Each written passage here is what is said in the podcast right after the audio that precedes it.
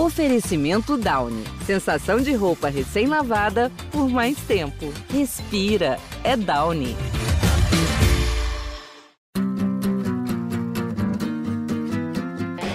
Olha Allen. Vamos nessa, grande a chance, abriu pela direita, é no gol, vai no gol, bateu, é no gol, é no gol, é no gol, gol! Adriano é o nome dele! Pegou, largou, tá viva dentro da grande área, o Fernandão bate, gol! Faz o gol, garoto, faz o gol, faz o gol, faz o gol, faz o gol, é no gol, é no gol, é no gol, é do Inter! Torcedor Colorado, iniciando mais um podcast aqui em Gé. Globo, episódio 256. Ufa! A data FIFA tá acabando. Na quarta-feira tem Inter em campo pelo Campeonato Brasileiro. Depois da vitória no Clássico Grenal por 3 a 2, os comandados de Eduardo Cudê enfrentam o Bahia do técnico Rogério Ceni, quarta-feira, nove e meia da noite, na Arena Fonte Nova, o Inter repleto de desfalques. Vamos falar sobre isso e muito mais, toda a preparação colorada. Vamos falar das gurias coloradas que estão nas semifinais da Comebol Libertadores. Enfim, assunto não vai faltar aqui neste podcast. Hoje estamos numa gravação Uh, remota, não estamos de forma presencial. Eu estou aqui nos estúdios de Gé. Globo e RBS TV ao lado de Tomás Rames. Estamos à distância, mas assim, com o nosso coração sempre quentinho. Luca Pumes, como é que tu tá, meu amigo, torcedor influenciador colorado? Pô, coração sempre quentinho uh, de estar com os amigos, mesmo que virtualmente.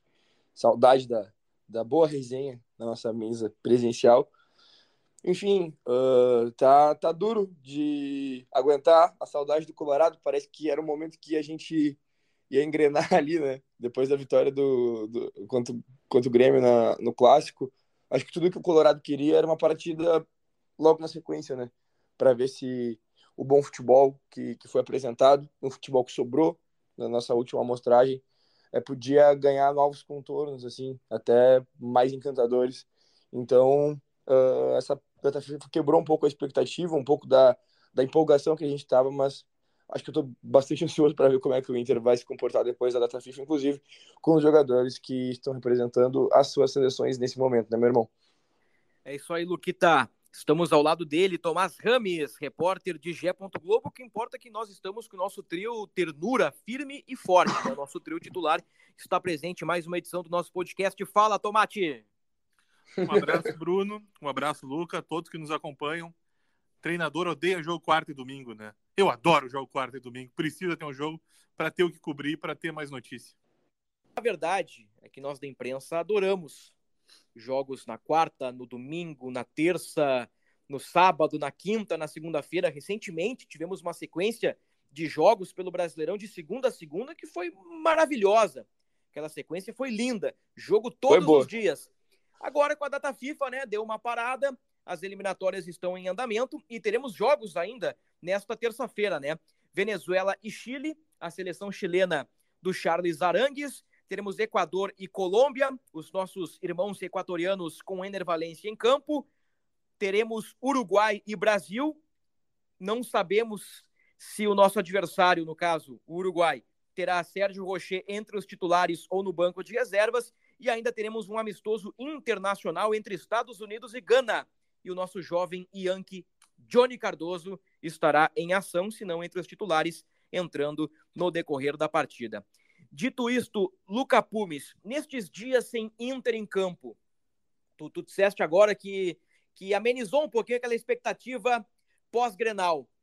Como é que anda o teu sentimento com relação a Libertadores? Porque assim, Desde que o Inter venceu o clássico Grenal, tem se comentado muito nos bastidores, entre jogadores, comissão técnica e dirigentes, que a Libertadores é possível. O G6 é possível. O Inter está lá atrás. O Inter está com 32 pontos. O Inter está a 10 pontos do Fortaleza, sexto colocado. O Inter é o 12 na tabela de classificação. Esse otimismo com Libertadores arrefeceu, diminuiu ou segue na mesma? Olha, Bruno, quando tu falou o sentimento em relação à Libertadores, a primeira coisa que me veio na cabeça foi a ferida que ainda tá exposta, né? É, acho que só foi a primeira coisa que eu pensei. Eu nem, eu nem cogitei, embora eu acredite que sim, que dê para chegar, que um time do tamanho do Inter tem sempre que mirar o melhor resultado possível. Então, é, se o Inter tiver a, sei lá, tipo, vamos, vamos no mundo hipotético. Se o Inter tiver hoje é, em terceiro lugar, a 20 pontos do Botafogo, ele tem que mirar o Botafogo se ainda for matematicamente possível. É, qualquer time do tamanho do Inter precisa mirar o melhor resultado possível, mesmo sabendo que é difícil. Mas a gente sabe que não é um, um, uma tarefa que o Inter se credenciou a, a, conseguir dentro do Brasileirão, justamente porque viveu esse tempo na Libertadores, tentando vencer a Libertadores desse ano, muito mais do que é, pensar em classificar para a Libertadores do ano que vem, até porque se vencesse já estaria na maior competição continental uh, mais um ano seguido. Então, uh, quando tu falou da, da, da, da, Libertadores, o sentimento em relação à Libertadores, não tem como não ser diferente. O uhum. trauma que me veio na cabeça direto, né? Uh, como que doeu esse, essa eliminação para o Fluminense. E outra, é uma pauta que tu levantou no começo do programa, que a gente vai abordar ainda, das, das gurias coloradas. É, eu tô torcendo muito por elas, tô assistindo os jogos, o Inter fez uma partida muito da hora, muito brilhante contra o Colo-Colo, mas viver é, essa questão da Libertadores ao mesmo tempo nos faz ficar pensando muito é, no time masculino em como ele deixou a vaga da final da Libertadores escapar. Não tem como tu não, não pensar, porque tá ali falando o Inter na Libertadores, o Inter na Libertadores, sendo que, que é, é, é muito recente o que a gente viveu é, contra o Fluminense. Então, óbvio, dá para chegar, mas quando fala de sentimento, sentimento em relação à Libertadores, a primeira coisa que eu penso na eliminação que ainda dói, Bruno. Ainda sobre a, a Libertadores, Luca, é, é curioso que eu passei parte do meu feriadão em Canasvieiras, em Florianópolis, né? Na Eita. Ilha da Magia. E, e dentre vários rolês que eu dei por lá, e, num deles eu saí com o meu casaco do Boca.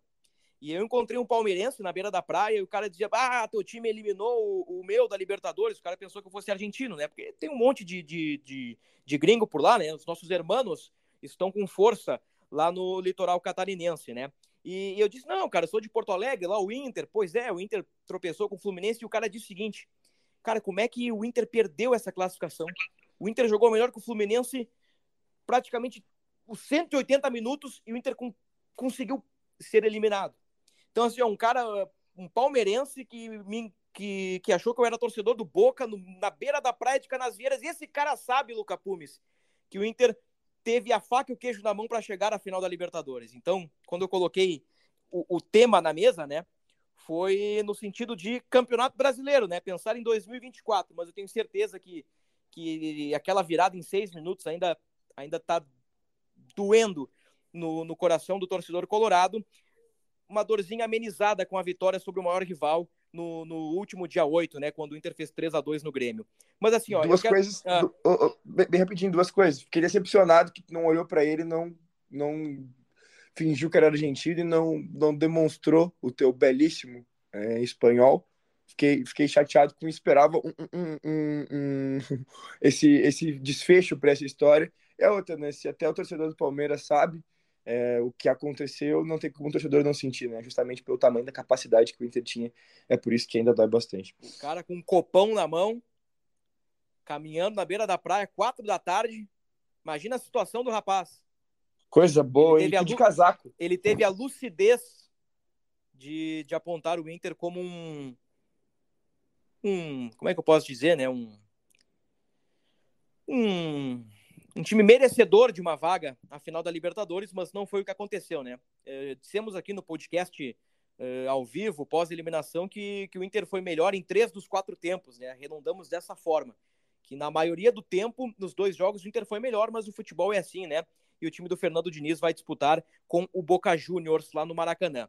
Bom, adiante ainda no, no assunto Libertadores via Campeonato Brasileiro, que, que a matemática está bem quente. E o Tomás pegou a calculadora nas últimas horas e fez vários cálculos. E, e estará lá em G. Globo a qualquer momento uma matéria sobre os cálculos do Inter, que ambiciona, Inter que sonha, com uma vaga na próxima competição continental, seja G4 ou seja G6. Tomás, quais são os cálculos, assim, por cima, mais ou menos, que pode apresentar o cenário para o torcedor colorado? Reze, bastante.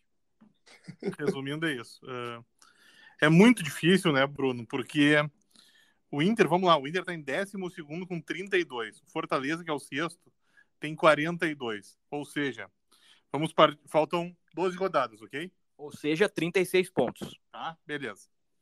Parece um número grande. Caso o Inter fizesse uma loucura, que todas as vezes não vai fazer, dos 36, o Inter chegaria a 68. Quantos pontos? Se o Inter fizesse os 36, o Inter bateria em 68. Não vai fazer, mas beleza, vamos continuar no caminho do hospício.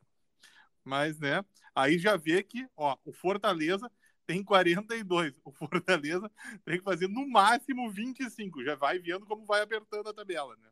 Tipo, só que vamos fazer um cálculo mais factível. Vamos pegar o primeiro turno do Inter, que agora o Inter nas próximas seis rodadas tem o melhor momento do Inter no Brasileirão naquele período, ainda com o Mano, uh, dos 18, o Inter fez 14. Vamos lá. Desenhando para a galera. O Inter ganhou do Bahia, empatou com o Santos, ganhou do Vasco, ganhou do Coritiba, ganhou do América Mineiro e empatou com o Cruzeiro. 14 pontos em 18. Esta foi a melhor sequência do Inter no campeonato. Agora a diferença é que inverte o mando de campo. Adiante. Beleza, vamos lá. Se o Inter repetir os 14, ele chega a 46 o Fortaleza tem 42 sem ter jogado. Olha, olha como é difícil, imagina. O Fortaleza poderia fazer três pontos. Fluminense e Furacão, quatro. O Galo, cinco. Só pegar esses aí. Se o Inter repetir o desempenho do primeiro turno, igualaria hoje com o Bragantino. Exatamente. Que é o vice-líder. Olha como é complicada a situação do Inter. Isso mostra como é muito difícil para o Inter. O Inter tem que se apegar em muita coisa é, é uma tarefa hercúlea para o Inter, né? E para Libertadores. Mas, claro, ah, mas o torcedor tem que acreditar, né? Mas pegar a frieza dos números hum, inviabiliza praticamente o Inter de chegar lá. Essa é a verdade. É, é realmente, assim, pega o Grenal, o desempenho, apesar do 3 a 2 né? Que dissemos que foi um resultado mentiroso. O encantamento do time da Libertadores, agora em prática no Campeonato Brasileiro. O Inter tem pouco tempo, né?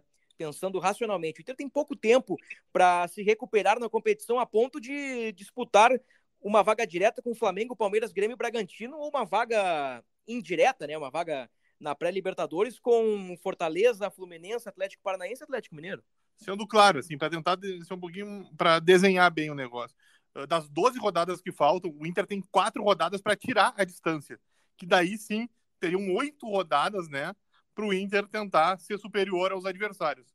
Mas é isso. Em 12 faltam oito rodadas para o Inter. Vamos tentar botar num português a grosso modo. Então tá. Então assim, hoje o Fortaleza está 12 pontos à frente do Inter. Fortaleza 10. O Fortaleza 10. Está 10. Então assim, o Fortaleza está quatro rodadas à frente do Inter. Esse é o cálculo do Tomás. 12 menos 4, 8. Então é, é, por isso que o Tomás coloca dessa forma. Bom, matematicamente é, é, muito difícil, né? Matematicamente é muito difícil. Mas já vimos arrancadas históricas. Já vimos uma arrancada do São Paulo uh, em 2008, ganhando o título do Grêmio. Já vimos uma arrancada em 2009 do Flamengo, tirando o título do Inter. Já vimos o Fluminense, o Fluminense. Cuca, é. escapando do rebaixamento de uma arrancada histórica. O primeiro turno do Botafogo uh, foi uma arrancada histórica. Então, assim, nós temos exemplos nos pontos corridos de que matematicamente é possível. Bragantino 46, tem Grêmio 44, tem Palmeiras 44, tem Flamengo 44, Fortaleza 42, Fluminense 41, Paranaense 41, Mineiro 40. Paranaense e Mineiros Atléticos, né?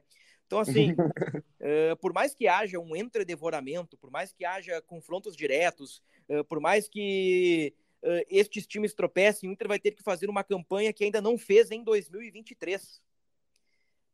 Fez 14 dos 18 pontos, fez, é verdade, mas durante seis jogos, né? O melhor momento do Inter no ano, pegando sequência de resultados, deve ter lá umas vitórias seguidas no Gauchão e umas vitórias seguidas aqui no Campeonato Brasileiro. E para por aí. Nem o Inter da Libertadores conseguiu, né? Tanta regularidade. Bruno, o Inter fez 32 em 26. Vamos lá. Um, sendo tentando mais ou menos assim um cálculo a grosso modo. O Inter precisa fazer 29 em 36. Nove vitórias e. Três empates. Três Não, empates, o- dois, dois empates. É, a campanha do Abel, assim, a grosso modo. A campanha do Abel lá em 2020. É, tá aí, tá aí um pouco da matemática, um pouco aí do cenário, todos os números ah, estarão, ou a depender do horário que você, torcedor colorado, acompanhar o podcast, ah, estarão ou já estará, né, ou já está, melhor dizendo, nas linhas de Gé. Globo, lá a matéria do Tomás Rames, da calculadora colorada para a sequência do Campeonato Brasileiro. Agora, ô Lucas, para quarta-feira, o Inter volta a campo, ainda banhado nesta expectativa pós-grenal, né, pelo que mostrou no Clássico Grenal, contra um time que vem de um 6 a 4 fora de casa contra o Goiás. Um time que, que tenta reagir no Campeonato Brasileiro, que é o Bahia do Rogério Ceni. O Inter sem Rocher, sem Johnny, sem Arangues, sem Valência, sem René, sem Igor Gomes, sem Nico Hernandes, sem Taolara e sem Matheus Dias. Ou seja, sem titulares e sem peças de reposição. O que, que dá pra gente esperar desse time, Luca? Ah, tem momentos que a gente parece que tem o azar né, de pegar o time que não estava muito bem, justamente na arrancada, na sua melhor fase. É, não melhor fase em anos, com certeza não, mas melhor fase da temporada, certeza. E isso deixa o confronto um pouco mais interessante, né? É, a gente fica com aquela expectativa grande, como é que o Inter vai se comportar, como é que o jogo vai se suceder, mas uh, obviamente eu preferia pegar o Bahia fora, por exemplo, dessa dessa uh, remobilização feita pelo Rogério Ceni, né? E enfim, é sempre melhor pegar os times da, na, na, pior fase possível. Eu, eu, lembro ali, por exemplo, quando a gente jogou contra o Bragantino. O Bragantino vinha é, num, num momento de, de arrancada, que foi a, a primeira partida do Cudê até. Eu só pensava, pô, por que a gente não pegou o Bragantino quando, quando tava ruim, né? Os, as armadilhas que o calendário uh, que a gente falou antes, né, armam pra gente. E é aquela questão do, do, do da, da extensão do Campeonato Brasileiro, né? Não tem como um time ser bom o tempo inteiro, ruim o tempo inteiro, exceto é, aqueles que saem da curva tanto para um lado quanto para o outro. Então, é meio natural que a gente pegue é, é, o, o, adversário se reconstruindo, é, natural que a gente tenha que, que melhorar o nosso desempenho ao, longo do tempo, porque a gente vai perdendo regularidade inconstância, mas a verdade é que no Brasileirão o Inter é muito mais inconstante do que a gente espera para pontos corridos, né? E é um campeonato que a gente não ganha tanto tempo, uh, que logo de cara ficou explícito que o Inter não ia brigar pelo título, né? Que o Inter, quando, quando entendeu que poderia ter alguma coisa nas Copas, é, focou nas Copas, principalmente no tempo da Libertadores, e aí já estava bem distante do, do, do, Brasileirão. E hoje é, é, é tentar o máximo para continuar vivo pela briga na, na, na Libertadores. Então, Bruno, uh, eu quero eu quero ver como é que voltam, como eu disse antes, né? Os jogadores das suas seleções. Espero que todo mundo volte bem, que ainda tem partida para acontecer, então uh, que, que, ninguém se machuque, né? Uh, o Inter precisa muito também do, do menino Johnny, que ainda não ainda tem partida pela frente, uh, cresceu muito com o Kudê. E até um, um, um parêntese em relação a isso. O Kudê, quando ele fala que não é, não é para liberar o Johnny, né? Que seria bom que o Inter ficasse com o Johnny, depois vendesse porque ele valeria mais, é, ele praticamente fez uma promessa. Vocês acham que o Kudê está pronto para cumprir essa promessa? Vocês acham que o Johnny vai sair no final do ano por um valor maior do que já tinha sido oferecido ou as sondagens diziam que ia acontecer? Porque hoje talvez a gente veja assim, porque a gente acompanha de fato o Inter bem de perto, mas será que o mundo inteiro está vendo isso? A data FIFA também é importante para isso, né? os Estados Unidos, os Estados Unidos enfrentaram a Alemanha no último sábado, vitória alemã por 3 a 1. O Johnny entrou no segundo tempo. E agora nesta terça, Estados Unidos enfrenta a Gana. Um duelo de Copa do Mundo, né? Estados Unidos aí é figurinha carimbada em Copas, a seleção de Gana também. Então mais um desafio aí para o Johnny, que hoje ele é reserva do meio campo da seleção dos Estados Unidos. Eu acho que, como futebol é momento, Luca, respondendo a tua pergunta, eu, eu, eu, penso que o Inter consegue um, uns euros a mais aí uh, pela reta final de ano do Johnny. O, o, o 2023 dele, assim, somando todos os jogos, é irregular, né, de, de altos e baixos. Com o Mano, o Johnny mostrou muito pouco, foi bastante criticado aqui ao longo da temporada, mas com o Kudê fixado como um primeiro homem de meio campo, o, o Johnny teve uma guinada no seu desempenho muito interessante. E se for vendido de fato em, em dezembro, janeiro, fevereiro, e essa é a expectativa, eu creio que o Inter vai conseguir alguns dólares ou euros a mais aí pelo volante. Tens alguma informação, Tomás, a, a respeito do futuro do Johnny aí? Uma, uma, possível, talvez iminente saída no fim do ano? Bruno, uh, hoje não há a proposta no papel na mesa do presidente Alessandro Barcelos, mas as conversas entre os representantes do Johnny e os clubes europeus que já existiam no primeiro semestre, Betis, Brighton, prosseguem.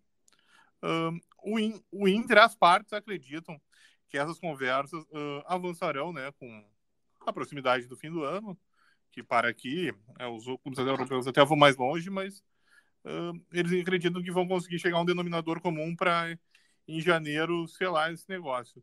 Mas uh, o Johnny, quando o Cudê pede para o presidente segurar, o presidente, o Cudê também diz, né?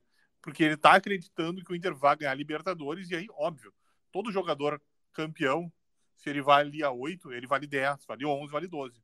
O Inter não foi campeão. E agora, por mais que o Johnny mantenha aquele padrão de jogos, com muita força, ele vai colocar o Inter na Libertadores. Então isso aí não vai mudar muito o valor que o Johnny. que pode chegar para o Johnny, né? Vamos deixar bem claro que tu, com força botar o time na Libertadores não é a mesma coisa que tu ser campeão, ainda mais de uma Libertadores, né? É. E o Inter tem 100% dos direitos do Johnny, né? Então, digamos que, entre aspas, é uma venda limpa, né? Que não precisa dividir com outros clubes, com. Enfim, né? A fatia do jogador, né? Empresários.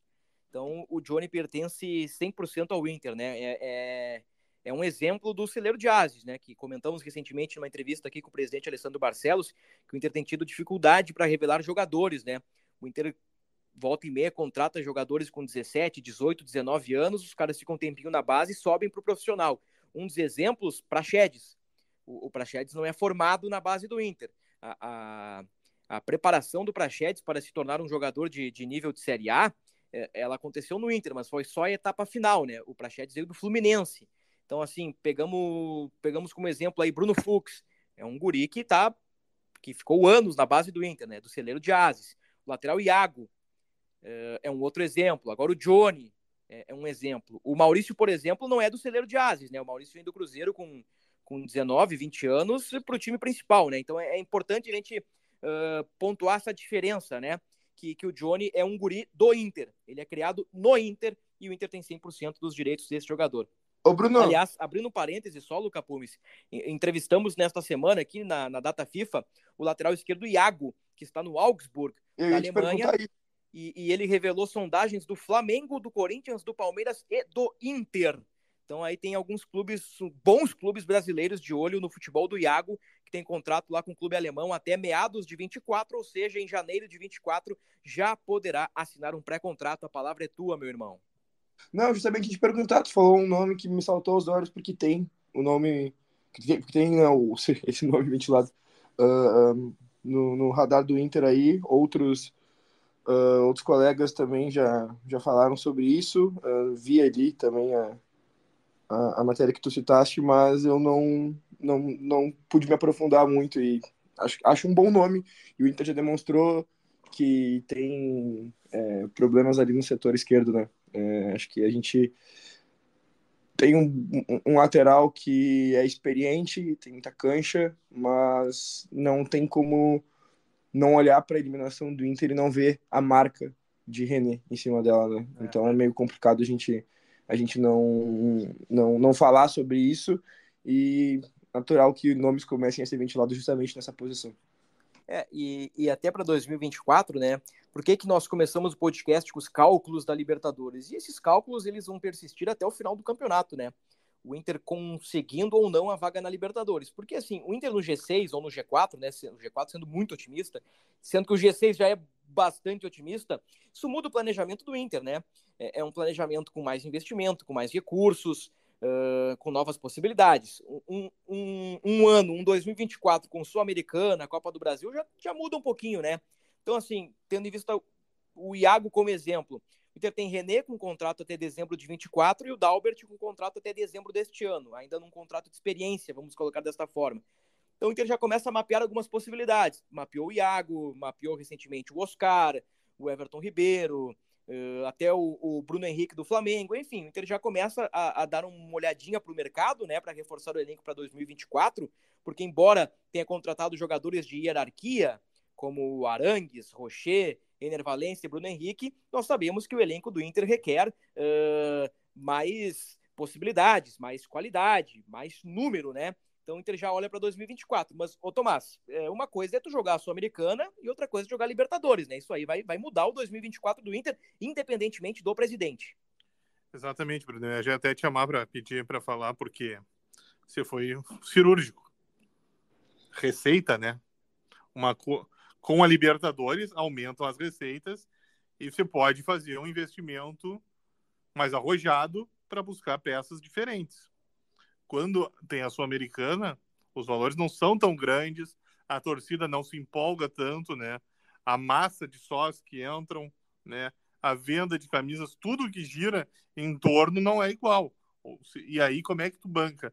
Primeiro semestre é bem mais complicado, né? Nós sabemos como é um primeiro semestre dos clubes, né? É o galchão, Copas do Brasil em fases uh, iniciais, né? Imagina, o Inter vai ter que jogar a primeira... Se o Inter não for, o Inter vai ter que jogar a primeira fase da Copa do Brasil, né? O Inter já tem problema na Copa do Brasil, a torta e a direito quando entra mais pra frente, imagina desde a primeira, né? É. Aí vai ter os jogos do Brasileirão e uma fase de grupos da Sul-Americana, ou seja, baixa muito o que o Inter vai receber. E, aí, e outra, e como é que já paga os que estão aqui hoje, né? Tem que lembrar isso, a folha do Inter, os vencimentos do Inter são altos, né? Eles, são, eles foram realizados em busca do título que acabou não vindo. Então agora o Inter precisa arranjar uma forma de honrar esses valores e por isso que disputar a Libertadores é tão importante. Folha salarial no entorno de 11 milhões e 500 mil reais, né? Informação que o presidente Alessandro Barcelos trouxe neste podcast. E o Inter chegou a 129 mil sócios, né? Ganhou 5 mil novos sócios, apesar da eliminação na 500, desculpa, o Inter ganhou 500 novos sócios, uh, apesar da eliminação para o Fluminense. Hoje tem 129 mil sócios, mas assim, com uma Libertadores ano que vem competindo, podia chegar a 135, 140, 145. Agora, com uma Sul-Americana, eu não sei como é que vai ser a perspectiva, não sei como é a média de público no Beira-Rio, o interesse do torcedor. A questão é que o Inter vai ter uns caras, assim, de, de, de hierarquia, né, aqueles mesmos que a gente sempre cita, para jogar Gauchão, Copa do Brasil, provavelmente Sul-Americana, e 38 rodadas num longo e extenso Campeonato Brasileiro. Olha, se o Inter, se a matemática né, apontar o caminho do Inter mesmo, eu acho que o Inter, além de Johnny e Maurício, terá que fazer outros negócios, né, para conseguir segurar, né, essa folha tão alta que o Inter tem, né, porque fica muito complicado, por exemplo, e aí tem que pensar, fazer mais um cálculo. Quem o Inter, além dos dois, poderia negociar hoje? Quem tem mercado, né, e quanto receberia? Pensando assim, eu só vejo o Wanderson com o mercado, assim, hoje pensando, porque o grupo do Inter já é um grupo com muita rodagem, não é um grupo tão fácil de negociar. Vamos lá de cabeça aqui, Rocher 30, Bustos 26, 27, o Gumalo 32, Mercado 36, Vitão, que, que, não, é que não é do Inter, né? Pelo menos ainda não é do Inter, tá naquele rolo com o Shakhtar Donetsk, o Vitão tem 22, o René tem 30, 31, né? O primeiro volante é o Johnny, que, que é um cara que, que, que já é alvo do mercado europeu, já citamos aqui. Arangues tem seus 30 e poucos já, 34. O, o Maurício também já foi citado. O Alan Patrick tem 31. O Wanderson tem 29. O Alan Patrick tem 32. O Wanderson tem 29. E o Valência tem 33. É, é Johnny, uh, Maurício, se, com sorte o Bustos e, e o Wanderson, né? Aliás, uh, citamos aí o Alan Patrick. O Inter pensa em renovar com o Alan Patrick, embora o contrato longo? Pois é, Bruno. Uh, Alan Patrick, se não for o melhor jogador do Inter na temporada, está entre os três, com certeza, né? Uh, é o artilheiro do time na temporada, tem 13 gols. Embora, curiosamente, o primeiro gol no Brasileirão tenha saído no Grenal, né? Mas o desempenho do Alan Patrick, principalmente na Libertadores, ele foi muito bem. E o Inter tá querendo, né? cercar, né? O contrato já é bom, até porque o Adam Patrick você bem citou há pouco, já tem uma idade mais avançada, mas como ele tem mostrado o desempenho e como ele suporta as partidas, só ver que já tem 51 jogos, o Inter está avaliando, está né, tá discutindo se não vale a pena, de repente, ampliar mais o período dele no Beira-Rio. Ô, ô Luca, que, que, que dilema esse aí, né? De, de, de, ter um time muito bom e hoje a tendência aponta para um Inter sem Libertadores em 2024, né? Embora a, a, a, fé do amigo, né?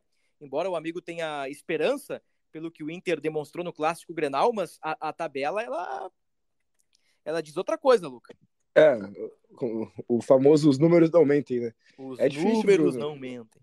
É, é, é difícil, Bruno. Uh, o Inter tem um caminho bem longo, né? E bem tortuoso, eu acho, até chegar na, na, na Libertadores. Uh, se chegar, né? E, enfim, eu espero que dê certo, mas, cara, uh, do jeito que o Inter tá, tá se mostrando nos últimos anos, é, a gente não tem muito tempo para lamentar, né, cara? Tipo, é. cada vez que cada vez que aparece um, um, um desafio, a gente tem que estar tá, tá pronto. Uh, se for o destino a gente jogar a Copa Sul-Americana em 2024, que o Inter consiga, então. É, obviamente, né, tem muita diferença entre jogar uma e outra, mas as, as outras competições elas continuam sendo as mesmas. Então, se a gente vai ter uma Copa do Brasil para jogar, vai ter um Brasileirão para jogar. Então que a gente foque no, no, nas competições que nos darão mais orgulho do que a Copa Sul-Americana. Eu Com adoro certeza. a Copa Sul-Americana. Eu acho que uh, é uma competição muito legal, muito interessante jogar. É só lá na Libertadores, né? Então não tem como tu preferir estar na Sul-Americana do que estar na Libertadores. Eu gosto de jogar ela, eu, eu acho ela legal, mas eu prefiro jogar a Libertadores. Se a gente tem todo ano uma, uma assim, dentro do calendário, do cronograma, né, e das metas, tanto as orçamentárias quanto as, as futebolísticas, né, as metas de campo, as metas de resultado, Uh, me fugiu a palavra exata que se usa, as desportivas. Metas desportivas. desportivas. Uh, cara, se a gente tem todo ano isso, então que ano que vem a gente, né, se não for jogar Libertadores, né, já precipitando, queimando largada, se a gente não chegar, que a gente tenha nas nossas metas, sei lá, ganhar o Brasileirão.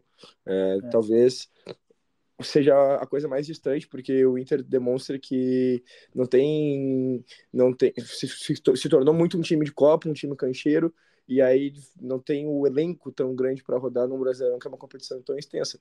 Mas, sei lá, de uma hora para outra, milagres acontecem e é, é, é, o que a gente é o que a gente se apega e é mais uma dessas que o que eu concordo com o Tomás que a gente tem que rezar, porque é muito indefinido o que a gente vê no Inter hoje. E aí, como torcedor, analisando o cenário político, vendo coisas que podem acontecer ou não, dependendo de um candidato vencer ou não, uh, a gente fica um pouco no escuro. Então, hoje, a gente está muito apegado no, no que o Inter pode fazer em campo na próxima semana, na semana seguinte, no final de semana. É, a gente sempre está pensando no curto prazo, sem esquecer o que, que o Inter pode fazer a partir do momento que entrar a próxima temporada, dependendo do que acontecer politicamente. E a gente não, não, não tem isso ainda. Provavelmente nos debates a gente vai ter um pouco mais de clareza, mas que, que o torcedor tenha a mente muito aberta, né, para ouvir os dois candidatos e entender, porque o Barcelos tem a sua parte da torcida ali, a parcela da torcida que o critica é, baseado em situações que acredita. O Melo, a mesma coisa, por causa do, do que fez é, como o homem do futebol durante a gestão do Marcelo Medeiros. Então, uh, essa polarização que a gente já viu acontecer no, na política nacional, que a gente já viu acontecer dentro da política do internacional, ela ganha um, um capítulo novo. É, e realmente por mais que a gente tenha pessoas com bons argumentos falando sobre um e sobre outro, a gente vê muito muito torcedor entrando naquelas do do sei lá do agredir o candidato do falar que não presta mais do, do ódio de fato a, a, um nome do que sei lá a real esperança de que o outro pode fazer alguma coisa. Então olha Bruno é, meses é, interessantes para quem gosta de estudar uh, o futebol, para quem não, não, não coloca a paixão é, na, na, ponta da caneta, ou, ou, enfim, que não, não tem, não nutre sentimento pelo internacional, atípicos, uh, porque não é todo momento que acontece uma eleição dessas, mas para o torcedor bem intenso. É, eu vejo mês bem intenso é, para o nosso psicológico aí até o final da temporada 2023 e o início da temporada 2024, Bruno. É. Nós teremos muitos podcasts, né? Teremos muito tempo para planejar 2024, mas eu, fico aí com, com o que tu disseste, Luca, a respeito do objetivo do Inter eh, daqui a pouco passar a ser um campeonato brasileiro, uma Copa do Brasil, não tendo a Libertadores em 2024. Né? É claro que a competição internacional, o torneio continental, por mais que seja, como eu gosto de destacar, a segunda divisão da América, né, que é a Sul-Americana, uh, eu acho muito atrativo tentar, ao menos tentar o título nacional. Né? Recentemente, em 2020, com o Cudê, o Inter foi líder por várias rodadas. O, o Cudê deixou o Inter aí muito bem posicionado no Campeonato Brasileiro, com um elenco que era, assim, na teoria, inferior a este, né? Hoje o Inter tem jogadores melhores, Inter tem um atacante de, de, de outro nível, tem um, um Arangues de volta, tem um Rocher. Uh... Enfim, né? São as possibilidades aí para 2024. Muita teoria, muito cálculo, muita matemática. Vamos para a prática. Para seguir sonhando, tem que ganhar do Bahia. Vamos lá. Vamos para a prática agora. Para seguir sonhando com Libertadores, tem que ganhar do Bahia. O Rocher tá fora, Uruguai. Johnny tá fora, Estados Unidos. O Arangues está fora, Chile. O Valência está fora, Equador. O René, o Igor Gomes e o Nico estão suspensos. O Tauan Lara e o Matheus Dias estão com a seleção pan-americana. Quem diria? O Inter tem dois jogadores convocados, né? Matheus Dias e Tauan Lara, dois garotos. O, o Tauan Lara, oriundo do celeiro de Ases. O Matheus Dias, não. Matheus Dias veio do Tom Bense, né? Pro sub-20. Então, assim, não é um jogador formado nas canteiras coloradas, né? O Inter já contratou o Matheus Dias com uma certa idade. Mas são muitos desfalques, né? Então vamos colocar no papel aí um provável Inter. Temos uma dúvida na direita entre Bustos e Malo, e no meio entre Rômulo ou Gabriel, e quero debater este assunto com vocês em instantes. Keiler, Bustos ou Malo, Vitão, Mercado e Dalbert. Rômulo ou Gabriel, Bruno Henrique, Maurício, Alan Patrick e Wanderson. Eu coloco mais uma dúvida aqui. Acho que joga o Luiz Adriano, mas não sei se o Luca não ganhou alguns pontinhos aí, então vou colocar três dúvidas no time do Inter. Tomás Games, Bustos ou Hugo Malo? Luiz Adriano é capitão do time reserva do, do, do Cudê, o que mostra que ele tem muito prestígio, né, Bruno? Só para já dar uma antes, né? E só para completar, o Valência tá com a seleção e suspenso. Uh, olha, eu, eu acho que, pelo que eu entendo, como o Dalbert é um lateral mais ofensivo que o René, o Cudê pode resgatar a estratégia, né, para como vai jogar fora. E o Bahia fez seis na última rodada, né? E o Rogério é um cara que gosta muito de atacar, de utilizar o Malo para dar uma seguradinha. Rufi, Rufi ou Rômulo? Rufi. Rufi. Então o time do Tomás teria Keiler, Malo, Vitão Mercado, Dalbert, Rufi, o Gabriel, né? Bruno Henrique, Maurício, Alan Patrick, Wanderson e Luiz Adriano mais faixa de capitão. Não, é que o Luiz Adriano, quando joga o, o time reserva do Cudê, ele é o capitão, né? Quando joga o time titular, o capitão é o Alan Patrick. Sim, o, o Luiz Adriano é, bom, um jogador de hierarquia também, né? Um jogador que tem um histórico maravilhoso. Uh, está jogando bem? Até acho que não. Mas assim, se fosse por isso, eu, eu fecho contigo 100% que é o Luiz Adriano. Daqui a pouco, numa estratégia fora de casa, o, o Cudê pode colocar o Lucas. Só, só abrir um parênteses aqui, mas uh, confirmo com o Tomás que a tendência é o Luiz Adriano. O que, que tu faria, Luca? Bustos ou Malo, Rômulo ou Gabriel? Uh, no contexto atual, eu jogaria com Bustos uh, para dar uma infernizada aí no lado direito. Acho que você precisa ter coragem. E ficaria com o Ruff. Ainda ficaria com o Ruff. Mas o Rômulo, uh, sabe, são, são duas são duas competições assim dentro do elenco que são muito niveladas, eu acho, né? Então, uh, entre o que eu faria e o, e o quanto isso me desagradaria caso não acontecesse, é, tem, tem essa linha que é, é, muito distante, assim, porque se o, se o Kudê optar pelos nomes que eu não optaria, um, também o Inter estaria bem servido e não, não teria tanta diferença, assim. Isso demonstra um pouco dessa regularidade que o Inter ganhou a partir de, da última janela em relação ao elenco, em relação a, a algumas peças. É, eu concordo contigo. Eu, para ser diferente dos amigos, eu escalaria Bustos e Rômulo. Acho que o Rômulo está um pouquinho mais jogado que o Gabriel. O, penso que o Gabriel, o bom Gabriel que vimos com o Mano Menezes, ele retornará em 2024. se tiver o contrato renovado, né? O Gabriel aí tá nas pendências. É o Gabriel, o próprio Rômulo, que pode ser comprado, e também o Gabriel Mercado, que também tem chances né, de, de renovar. O mercado também deu uma guinada com o Cudê. Falamos do, do Johnny, o, o, mercado também deu uma melhorada, né? O, embora o Inter tenha sofrido muitos gols recentemente, né? Nos últimos cinco jogos, o Inter sofreu 10 gols. E não sei se é coincidência ou não, mas o, jogo desta quarta-feira entre Bahia e Inter vai colocar frente a frente uma das piores defesas, o Bahia, 38 gols sofridos, é a quarta pior defesa do certame contra o pior ataque, que é o do Inter. Apesar dos três gols marcados no Grenal, o Inter ainda consegue ter o pior ataque do Campeonato Brasileiro, 23 gols. O Inter fez menos gols que o Cruzeiro, que não faz gol em ninguém. Então vejam só como o Inter rachou, né? Utilizava a palavra aqui, o Inter rachou, o Inter vacilou ao longo das 26 rodadas disputadas até o momento no Brasileirão. O Inter não goleou no Grenal, pela dificuldade de fazer gols. O Inter não passou na, na, Libertadores pela dificuldade de fazer gols. Uma dúvida que eu tenho, no Grenal, o ataque do Inter se redimiu? Não, eu acho que ele se redimiu porque fez os gols, né? E casualmente são os três homens mais adiantados do time, o Wanderson, o Alan Patrick e o Valência. Mas mesmo assim, se o Inter fosse melhor na frente, se fosse 5 a 2 6 a 2 não seria injusto. É. Muito bem. Então, confirmando, quarta-feira, nove e meia da noite, Bahia e Inter na Arena Fonte Nova.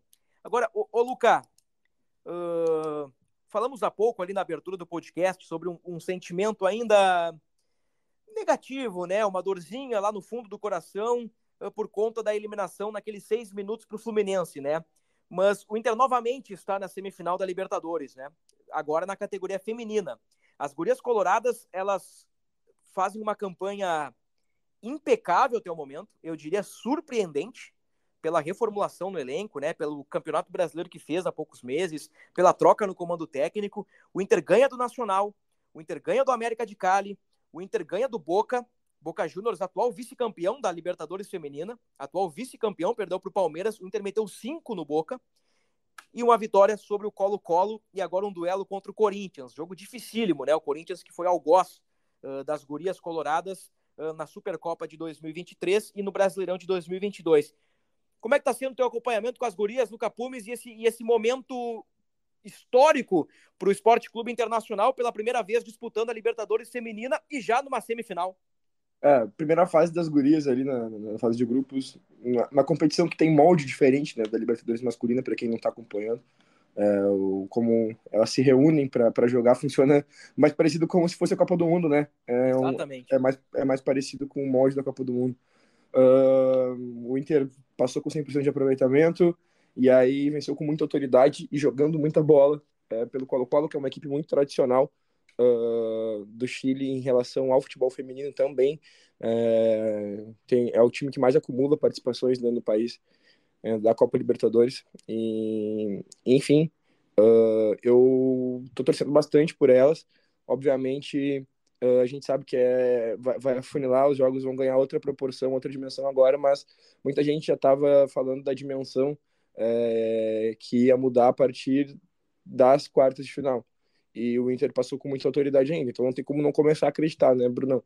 É, o cara tem que, tem que acompanhar, tem que, tem que ver, e ainda mais uh, no, no ano em que esse grupo foi muito desacreditado e ele deu margem, tá? para ser desacreditado em alguns momentos, uh, não só dentro de campo, mas por todo, todo o molde que a, a direção do Inter teve uh, em relação ao time feminino a partir de do que muita gente acusa como um desmanche né, do time feminino.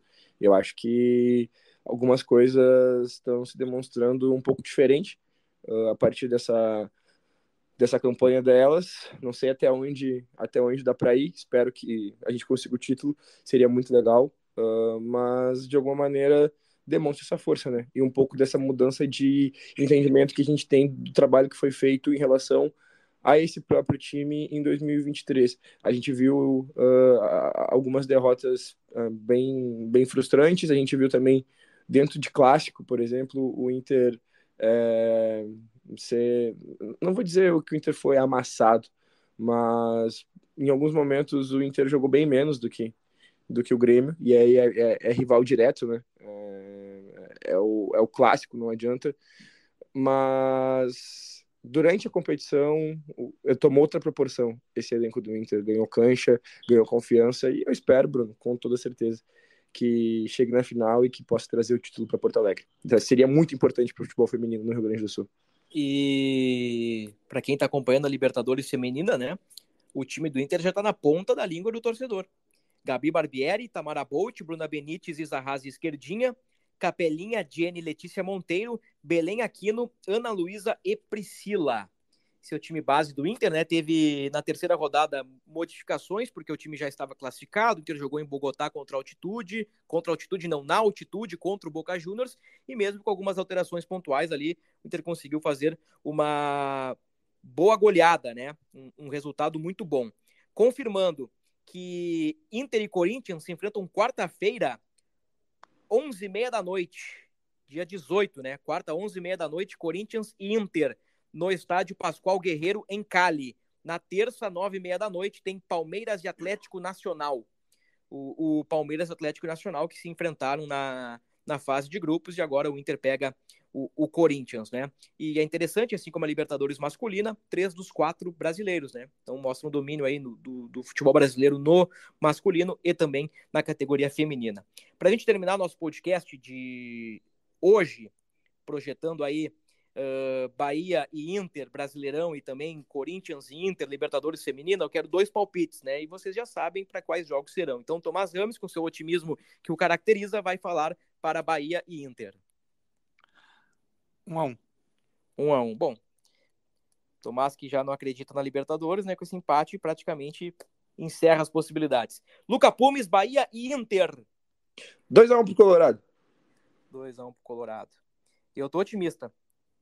0x2. 2x0 o Inter no Bahia. Acho que o Inter vai dar esperança ao torcedor colorado. Luca Pumes, Libertadores Feminina, semifinal, Corinthians e Inter. É, é o. É o adversário temido, né? Temido. Cara, vamos lá. 2 a 2 e o Inter passa nos pênaltis. 2 a 2 passa nos pênaltis. Tomás Rames. Como o Inter tem dificuldade com o Corinthians, né? No masculino e no feminino, né? 3x1 pro Corinthians. 3x1 pro Corinthians.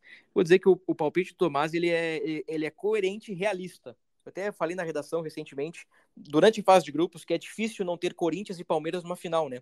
Porque Palmeiras e Corinthians sobram, uh, nacionalmente falando, e, e, sobram também na Libertadores, né? O Corinthians, se bobear, se pegar a tabela, acho que o Corinthians não levou gol na competição.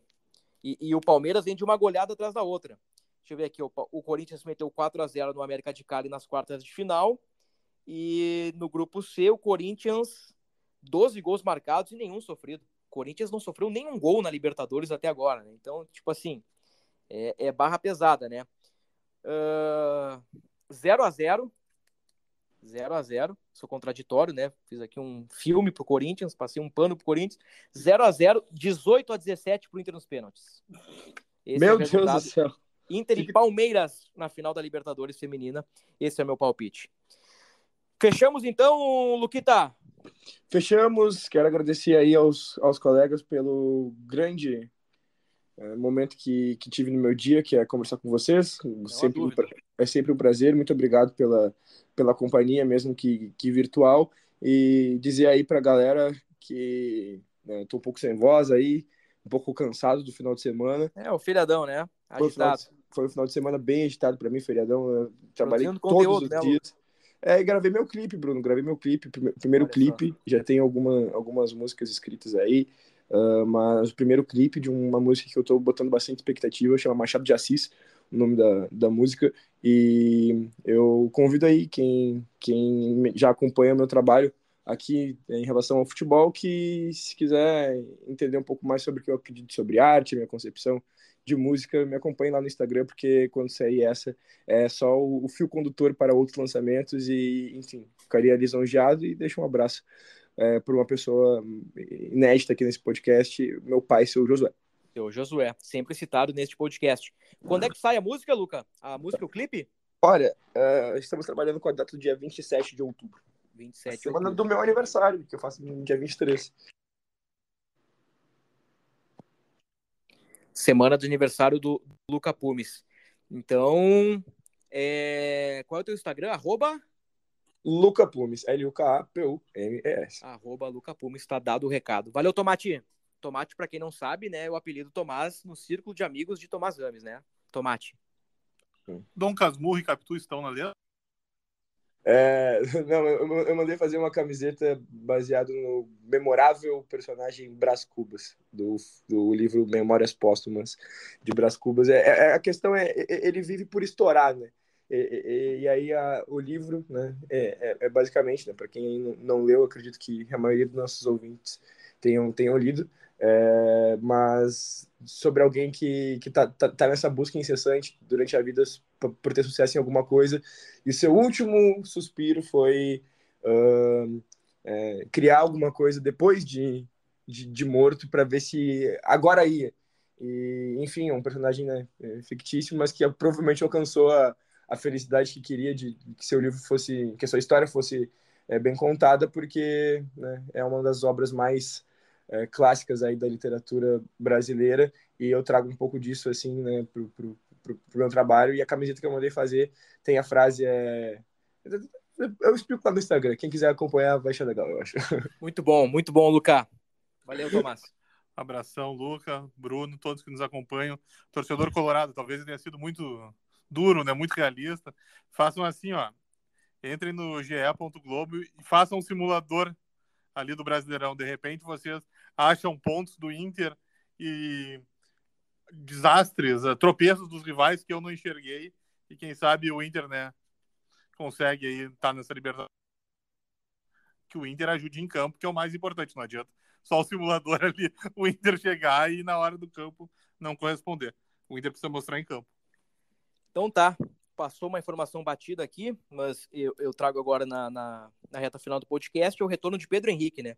Que não joga desde o dia 2 de setembro contra o Goiás, quando fraturou o braço. Ele tem 10 gols e 3 assistências na temporada, então tem uma penca de desfalques, mas aí uma boa notícia, um retorno do Pedro Henrique aí daqui a pouco no segundo tempo. Uh, pode, pode entrar, fazer uma correria, daqui a pouco faz um gol, né? Recupera o bom momento e tem o retorno também do Gumalo, né? Que colocamos aí no provável time uh, nessa dúvida com o Bustos. Então tá, torcedor colorado, ponto final no episódio 256. Tivemos até aula de literatura neste episódio. Volta, por favor, Brasileirão. Até a próxima.